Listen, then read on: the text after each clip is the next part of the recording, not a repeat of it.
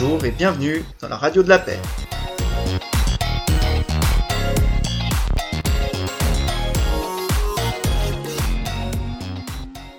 Dans l'émission du jour, nous aurons le privilège d'accueillir quatre chroniqueurs.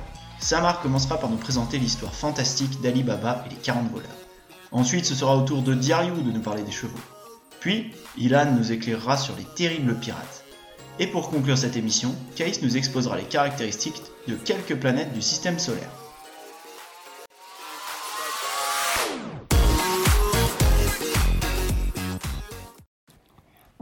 M'appelle Samar et je vais vous présenter l'histoire de Ali Baba et les 40 voleurs. Je vais vous présenter toute l'histoire, la voici. Ali Baba et son âne font une promenade.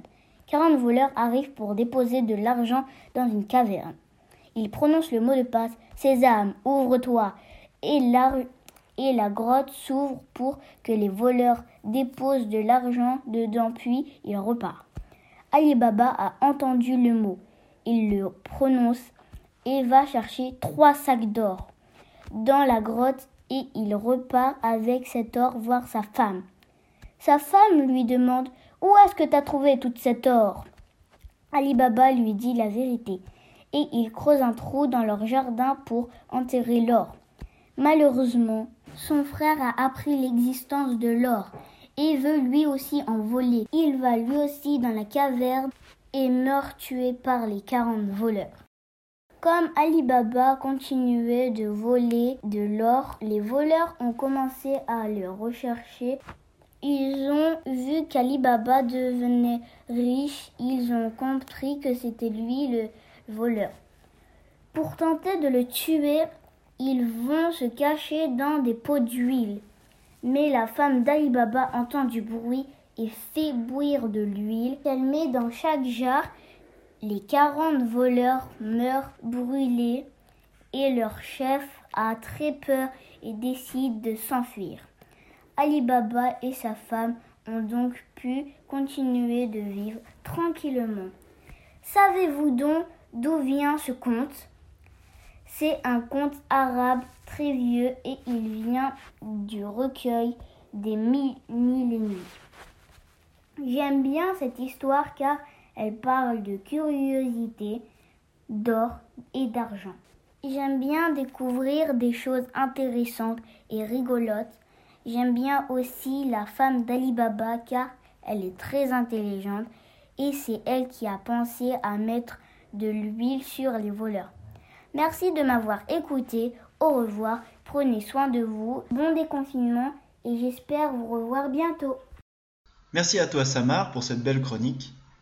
On passe maintenant à la chronique de Diariou sur les chevaux. Bonjour à tous, c'est Diariou. Aujourd'hui, je vais vous parler du cheval. Je pense que vous en avez tous déjà croisé un, mais je suis sûre que vous ne saviez pas qu'il a apparu il y a 50 millions d'années. Quelle taille fait le cheval? La taille d'un cheval est entre 1,4 m et 1,8 m. La durée d'une vie d'un cheval est entre 20 et 30 ans. Que mange-t-il? Le cheval est herbivore. Il mange du foin, de l'herbe, des céréales, de l'avoine, de l'orge et du maïs. De quand date le premier cheval? Le premier cheval apparu sur Terre il y a 50 millions d'années était Léo, Léohippus. Il mesurait 40 cm environ.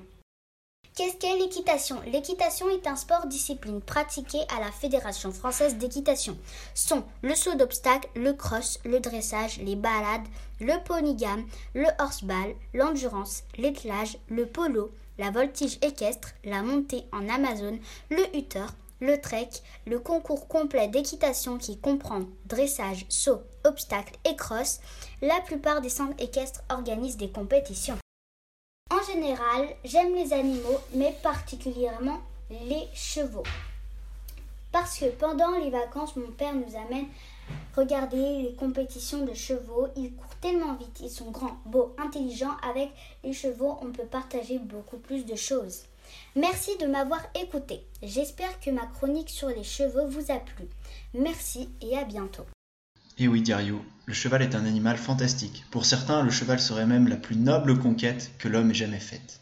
Enchaînons sans plus attendre avec la chronique d'Ilan sur les terribles pirates. Bonjour, c'est Ilan. Aujourd'hui, je vais vous présenter les pirates.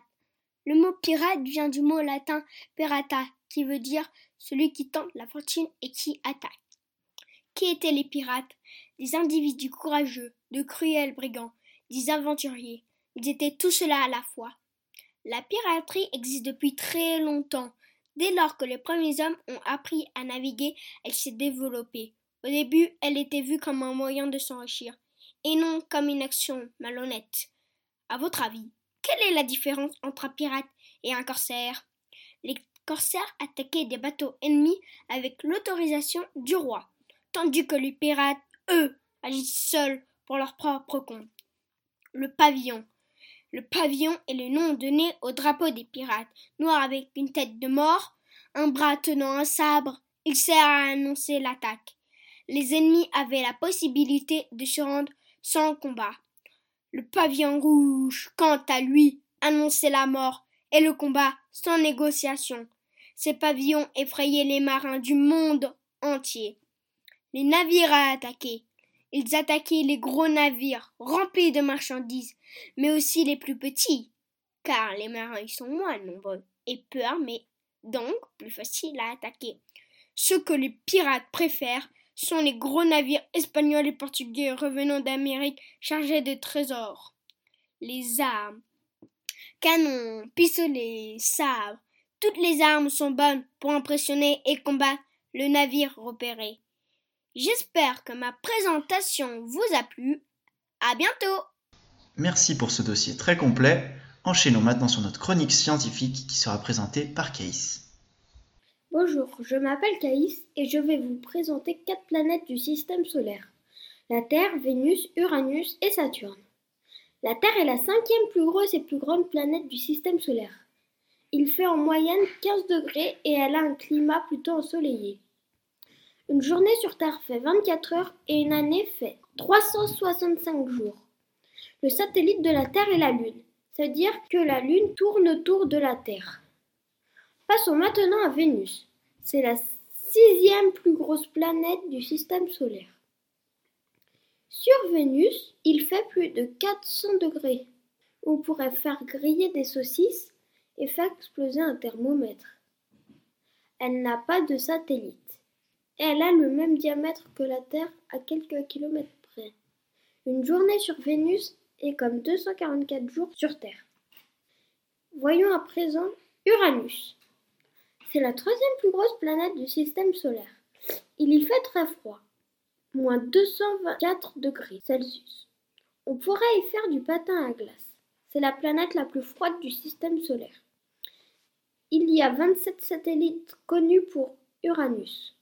Son diamètre est de plus de 50 000 km, soit plus de 4 fois celui de la Terre. Impressionnant. Sur Uranus, une journée fait 17 heures. Enfin, parlons de Saturne qui est la deuxième plus grosse planète du système solaire. Il y fait aussi très froid, moins 180 degrés Celsius. Elle a 62 satellites connus. Son diamètre est plus de 10 fois celui de la Terre, environ 120 000 km. Vraiment géante. C'est la seule planète à avoir des anneaux, qui l'entourent, ce qui la rend très reconnaissable. Une journée sur Saturne équivaut à 10 heures et 33 minutes sur Terre. Maintenant, je vais vous donner quelques détails supplémentaires sur la Terre. La Terre a été créée il y a 45 milliards d'années dans un grand nuage de gaz et de poussière. Ces matières ont formé une grosse boule et ont donné naissance à notre planète. La Terre tourne sur elle-même, donc une fois nous sommes face au Soleil et une fois face à la Lune, ce qui fait jour et nuit. Il y a un super livre qui m'a beaucoup aidé pour faire ma chronique et que je vous recommande. C'est Science et Invention aux éditions Larouche Jeunesse. J'ai aussi eu des cartes dans mon magazine Zinou ou Apiti hors série qui m'ont apporté beaucoup d'informations sur ces planètes. J'espère que vous avez appris beaucoup de choses avec ma chronique. À bientôt. Merci Caïs pour ce travail passionnant. Merci à tous de nous avoir écoutés aujourd'hui. J'espère que vous avez passé un bon moment en notre compagnie. À bientôt pour une nouvelle émission.